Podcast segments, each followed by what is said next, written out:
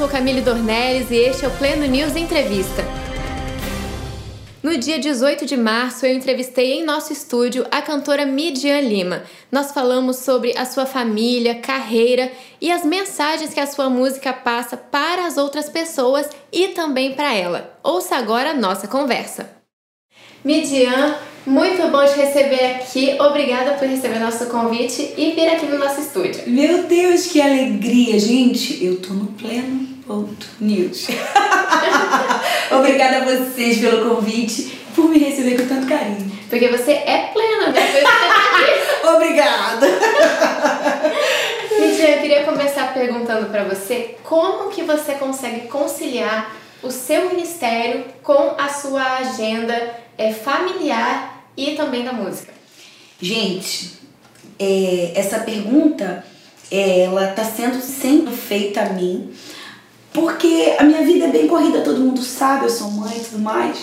Mas no início, quando me perguntavam como eu conciliava, eu dizia: não, é tranquilo, é uma benção. Gente, de um tempo pra cá, não tem sido fácil. Não é fácil, é mentira quando alguém lhe disser, alguém muito ocupado lhe disser que é fácil. Não é fácil. Mas como é que a gente faz para conciliar? A gente precisa priorizar. E como é que você prioriza? E aí eu preciso. Esse ano eu dediquei a metade da minha semana para priorizar os meus filhos. Porque eu entendo que criança cresce e é. tempo passa. Ah. E se a gente não aproveitar os tempos e as etapas na vida das crianças, não adianta, elas não vão voltar. Uhum. E esse ano eu decidi que eu ia formar nos meus filhos, é, eu ia implantar neles memórias boas da infância deles. Porque se todos nós é, formos buscar na nossa memória, na nossa infância, tem alguma coisa que muito nos marcou. A comida de uma mãe, de uma avó, um colo, uma música, alguma coisa. E eu disse, não, eu preciso atuar nesse tempo, deixar essa marca nos meus filhos. Uhum. Então eu decidi priorizar. Priorizar é, estar com eles e dar 100% do meu tempo para eles priorizar é, um momento em família, uhum. só a gente, um momento que a gente faz o nosso culto doméstico, um momento que a gente brinca, que a gente ri todo mundo junto, sabe? A comidinha da mamãe. Nossa, essa deve ser a melhor parte pra eles, né? então eu decidi priorizar. Então, como é que a gente concilia numa vida corrida e também vai um conselho para você que é mãe, que você, você que é mãe, você que trabalha, você que tem muitos afazeres, prioriza prioriza é, os, seu, os seus dias, o seu tempo, como diz lá no Salmo 92, que a gente precisa é, aprender a contar os nossos dias. É. Não é fácil, não. É, Mas a gente consegue. o tempo passa, né? O tempo passa.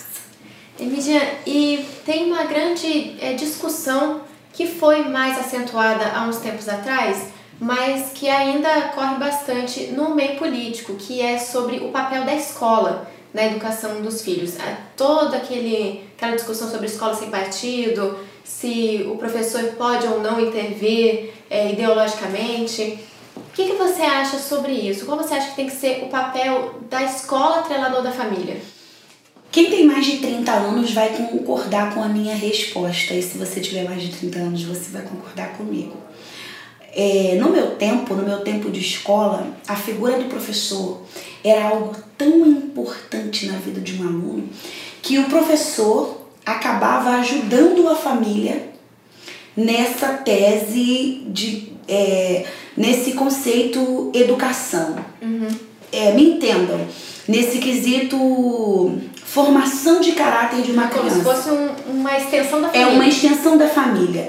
Naquele tempo, se chamassem a diretora, eu já tava. Era bronca, era certa. Não! Graças a Deus, na minha vida toda, eu só me lembro que chamaram a diretora para mim uma vez. E eu tinha feito algo não sozinha, tinha sido no coletivo com as amigas e aí nós aprontamos, umas fugiram, pularam o muro pra ir pra praia e eu nunca tive coragem de fazer nada de errado. Eu sempre fui medrosa, sempre tive medo de fazer alguma coisa de errado. Então eu acabei ficando e quem pagou o pato fui eu e eu tive que dar uma explicação e no final ficou tudo bem, né? As, as, as tais receberam as suspensões. Então, naquele tempo, os professores eram uma extensão dos. ó, eu vou fazer isso, isso, isso, mas eu vou falar com seus pais. Mas hoje em dia, infelizmente, nós perdemos um pouco disso. Hoje em dia, as crianças, na, na, pequenos ainda, né, não, não é tanto, mas passou de 10, 12 anos, é, a figura do professor, é, do diretor já não causa, não causa mais tanto impacto uhum. na vida dessa criança. Parece que o respeito foi diminuindo uhum. e infelizmente isso eu vejo isso de uma forma muito ruim para a sociedade, porque a criança cresce com uma independência é, desacerbada, uhum. sabe? E lá em casa eu costumo dizer para os meus meninos, olha, eu tenho um olho na escola. Os meus olhos não estão só aqui dentro de casa, porque eu levo ainda essa questão muito a sério do respeito ao professor, do, do respeito à autoridade Sim. que está lá na escola. E é muito ruim, porque hoje a gente não consegue mais controlar essa situação da forma que queríamos. Uhum. É porque também ser pai é ser pai o tempo inteiro, né? Então, pois é. Quando seus filhos estão na escola, você continua sendo a mãe deles. Pois é, justamente. Você saber o que eles estão fazendo aí. e sofrendo lá também às vezes, né? Pois é, justamente. Então, essa é a minha opinião em relação a essa, essa perguntinha boa, Bessa. Lídia, você também é pastora, atua bastante nesse ministério de pregações. E queria saber o que, que você acha sobre o papel da igreja na educação do, das crianças e adolescentes. O papel da igreja é muito relevante. Eu tive é, o privilégio de ser criada na igreja, fui criada na Assembleia de Deus. E o papel da igreja é muito importante, o entrosamento na igreja. A gente diz que a igreja é a nossa família espiritual. Sim. E na nossa família espiritual também tem um irmão que briga. É família. É, é uma família. E, e o papel da igreja é um papel muito importante. Na minha adolescência, na minha infância, é, eu aprendi muito na igreja. Uhum. É, é, é, o reflexo, né? A família saudável é a igreja saudável, uhum. porque a igreja é constituída de famílias, né? Então o papel da igreja é muito bom porque consolida tudo que já está sendo feito em casa. Uhum. Então eu acho o papel da igreja muito importante na vida da criança, do jovem, do adolescente, na família, né? Muito importante, muito relevante. E Dia, queria começar falando de música, que é o seu, acho que maior campo, né, de, de pregações maior terreno do seu trabalho, da sua arte. E queria falar, começar falando da música Jó, que é assim um fenômeno inacreditável. Você já deve ter feito trocentas entrevistas sobre Jó. É uma música de uma mensagem muito poderosa é. que a gente recebe vários relatos dela sendo aplicada a situações de muita dificuldade das pessoas que ouvem. Eu queria saber é, pegando todo esse contexto, o que, que ela é para você? Como é que ela entrou na sua vida e quando foi que ela falou para você da mensagem que ela é, realmente, é, assim, o, apoio que ela né? dá para a pessoa que a ouve? Como é que isso foi para você? Essa música chegou na minha vida como um consolo de Deus. Sabe quando Deus te consola quando ainda não está acontecendo nada? Ah, é? Você já sabia que era um consolo ou achou só bonita? Não, eu sabia que era um consolo de Deus porque a letra da canção fala de adoração em meio ao caos. É. Então, quando eu recebi a canção, e não foi num, num dia comum, foi numa madrugada. É, quando eu recebi aquela canção, eu disse pro meu esposo: Meu bem, vai acontecer alguma coisa com a gente. Porque não é todo dia que você recebe uma canção que está escrito lá, Deus me deu, Deus tomou, bendito seja o nome do Senhor. Uhum. Até porque quem fez essa citação foi uma pessoa que estava passando por um momento terrível que foi Jó. Uhum. Então eu disse para ele, meu bem, Deus está falando com a gente que nós vamos passar por algum deserto. Isso já é um consolo de Deus. E ele disse para mim, amor, então vamos orar, vamos entrar em oração. Essa canção chegou para mim dois dias antes de eu sofrer um acidente de carro com a minha família. Em 2015. 2015. E aquela noite é, foi uma noite muito complexa porque ao mesmo tempo que eu adorava a Deus em meio àquela situação, eu me lembrava que Deus já havia enviado para mim o consolo, mas eu não queria admitir. Nossa. Porque aquela noite eu passei uma luta muito grande. Os médicos deram de 4 a 6 horas de vida pro meu filho que teve um trauma do lado esquerdo Que é o seu do segundo crânio. filho. É o, é o, ele é o filho. E é muito bonito quando a gente ouve a história de superação de alguém. É, com certeza. É muito lindo. Você diz Deus é fiel, Deus fez, Deus faz. Agora, quando está acontecendo com você e quando você está no meio do deserto, não é fácil. E, e às vezes até por isso você precisa tomar uma decisão. Você precisa ter uma escolha quando você está no meio do deserto. Ou você vai adorar a Deus ou você vai ficar com a circunstância. Porque não tem como fazer os dois. E ali eu disse, Senhor, se o Senhor mandou um consolo, eu vou adorar o teu nome. E aí eu me lembro que o acidente foi é, 7h40 da noite, 7h35, 7h40 da noite. E eu fui adorar a Deus com essa canção no outro dia, 6 horas da manhã. Depois de uma madrugada em clara, depois de vários diagnósticos recebidos por médicos, por profissionais, 6 horas da manhã, o Espírito Santo falou comigo. E ele disse: Me adore. Eu falei: Ah, Jesus.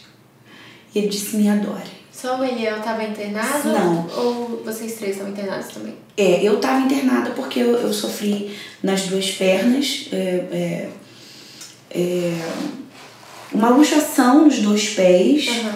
é, rompeu os ligamentos da perna esquerda, do quadril até o tornozelo. Eu tive um corte bem grande na mão. O Eliel estava internado porque também tinha amassado a cabeça, mas não chegou a ser um trauma. E o Samuel, graças a Deus, só teve uns vermelhões na barriga devido ao cinto que é, prendeu ele. Mas eu. Não, o Eliel, o pai e o Eliel, filho, foram os que mais sofreram agravantes em relação ao acidente. Então estávamos nós três no hospital. Nossa. Eu estava acompanhando o Eliel, filho, por mais que debilitado numa cadeira de roda, não conseguia ficar em pé. E o Eliel estava em outro hospital, porque é, o socorro foi diverso. O Eliel, filho, ficou de um lado e o pai ficou do, do Então era outro. uma preocupação Então era tripla, uma, né? É. Mas você acredita que naquele momento eu só sabia me preocupar com o bebê? Acredito. Mãe é mãe. Característica de mãe, né? É. E aí foi, é, não foi fácil, mas Deus me ensinou a adorar. Então essa canção ela tem uma importância muito grande para mim, porque foi com ela que eu adorei a Deus em meio a esse deserto. Eu não estava nem pensando em disco quando eu já cantava ela na minha casa, quando eu já adorava a Deus com ela. E eu dizia, acima e independente de qualquer coisa, eu preciso adorar a Deus, porque Ele é a minha fonte, Ele é a fonte da nossa vida. E assim nós passamos por esse deserto. É impressionante, porque quando a gente escuta a canção, a gente sente na sua voz que há alguma coisa verdade. a mais sendo falada, É. mesmo que não se saiba o que, que é, né? é. E acho que é por isso que ela realmente toca É, as pessoas. É uma verdade da A minha prioridade também. família. Prioridade. Uma canção Você sabia que faz isso? todas as canções do CD Milagre, elas chegaram em 50 dias. Nós recebemos 50 Nossa. dias para ficarmos de repouso em casa, sem fazer nada. O Eliel, pelas questões que ele estava, ele fez uma cirurgia na perna, ele teve um corte muito grande na cabeça, e o médico disse, ó, vocês precisam de ficar de 45 a 50 dias em casa. Caramba, é bastante Durante, durante todo esse tempo, nós recebemos canções. Todo o disco Milagre, todo o repertório foi feito dentro da sala da minha casa. Nossa, hein? Então é uma coisa muito pessoal Muito pessoal. Foram as canções que Deus escolheu para que eu passasse por aquele deserto. Prioridade, Olharei para o Alto, Tira-me do Vale. Todas essas canções. Foi lá na sala de casa com café, violão e oração. Aquele momento que você tava falando no começo, tá? De rir junto, chorar Dia junto. pois é. Em Em família. família, em família. Midian, ainda falando um pouco sobre a música já, eu queria perguntar outra coisa. Ela, não só ela, mas é, a Jó é uma música de grande repercussão também fora da, da igreja. As pessoas que não são é, evangélicas conhecem muito essa música e também usam muito essa música como uma lembrança de que algo vai melhorar no futuro. É, o que você acha sobre esse tipo de pessoa que tem essa vida meio desigrejada? É, gosta dos louvores, sabe que existe uma força maior, um Deus, mas não gosta da congregação. O que, que você acha sobre isso? é nós viemos de Deus e voltaremos para Deus. Né? A Bíblia diz lá no livro de Gênesis, do pó eu vim e para o pó eu retornarei. Sim. Então, é, todo homem é criatura de Deus. E toda criatura sente saudade do Criador. Então, por mais que a pessoa seja, ah, como você citou, uma pessoa desigrejada, que não, não, não vá, não congregue, ou que nem conheça Uhum. o nome de Jesus, ela se encaixa e se sente confortável Uhum. cantando as canções, se sente segura porque a canção ela, ela quebra a cadeia, mas ela também traz segurança. Uhum. Você está cantando, está declarando aquilo que você tem certeza que vai viver. É, você não tem noção de quantos testemunhos eu comecei a ouvir quando essa música foi lançada até o dia de hoje. O último foi agora num, num jantar de mulheres que eu fui. E assim, pessoas com histórias parecidas, mas com o mesmo consolo É. impressionante. Que perderam alguém, que passaram por alguma luta. Pessoas que confessaram pra mim, olha, por muito tempo eu não cantei essa música, eu disse que eu não ia cantar até eu passar por uma aprovação. Nossa. Então, é uma canção que é, age na vida das pessoas, é, das que congreguem, de- das irmãs que cantam num conjunto, no ministério de louvor, até aquela pessoa que está dentro de casa Uhum. e de que não, não quer ir para a igreja e de que tem algum motivo e de que está passando por alguma luta. Você me entende? É, é, é a canção, é o conforto, é o consolo de Deus. Sim. E que outras canções suas falam assim nesse nível tão pessoal com você? Prioridade, prioridade chegou num dia, num dia de muita luta, muita luta mesmo, porque depois que nós sofremos o acidente, nós vivemos depois algumas lutas internas, eu e meu esposo, é, algumas lutas que só, só Deus sabe. E num dia de muita luta, eu estava na minha casa fazendo os meus afazeres normais e aí Era a repercussão ainda do acidente. Sim, no período do, do repouso. Aham. E aí o Espírito Santo veio falar com a gente através dessa canção, porque eu tava muito preocupada, preocupada com muitas coisas. E aí Deus veio falar comigo através dessa canção e dizer, né? ó, deixa eu ser a prioridade, porque enquanto eu for a prioridade, eu vou cuidar de todo o resto. Uhum. Pode contar comigo para qualquer coisa. A canção Prioridade me marca muito. A canção Olharei para o Alto, que foi uma canção que chegou lá em casa através do Marquinhos Gomes, junto com a Gabriela, é composição da Gabriela Gomes. E ela foi lá em casa com, com o Marquinho com violão. Eles levaram tanto consolo pra gente com aquelas canções, tanto, até ela dizer, eu, eu tenho uma música, deixa eu cantar essa música. E aí eu e meu esposo nos derramamos e olharei para o alto, tira-me do vale. Ai, eu tenho um carinho tão grande por esse disco. Ou seja, se a gente fosse falar aqui, né, Toda música tem uma. ia demorar horas. É de verdade. É. Todas as canções ela tem para mim um significado muito grande. Midian, pra gente chegar no final da nossa conversa, apesar de eu querer aqui falar muitas outras coisas com você, queria que você eh, falasse agora quais são os seus próximos projetos, o que, que você está trabalhando agora e daqui pra frente já o que está engatilhado. Gente, agora tem lançamento do meu EP. É, que vai ser em maio. Um EP que já tem um título. O título desse EP é Não Pare. E esse EP tá lindo demais.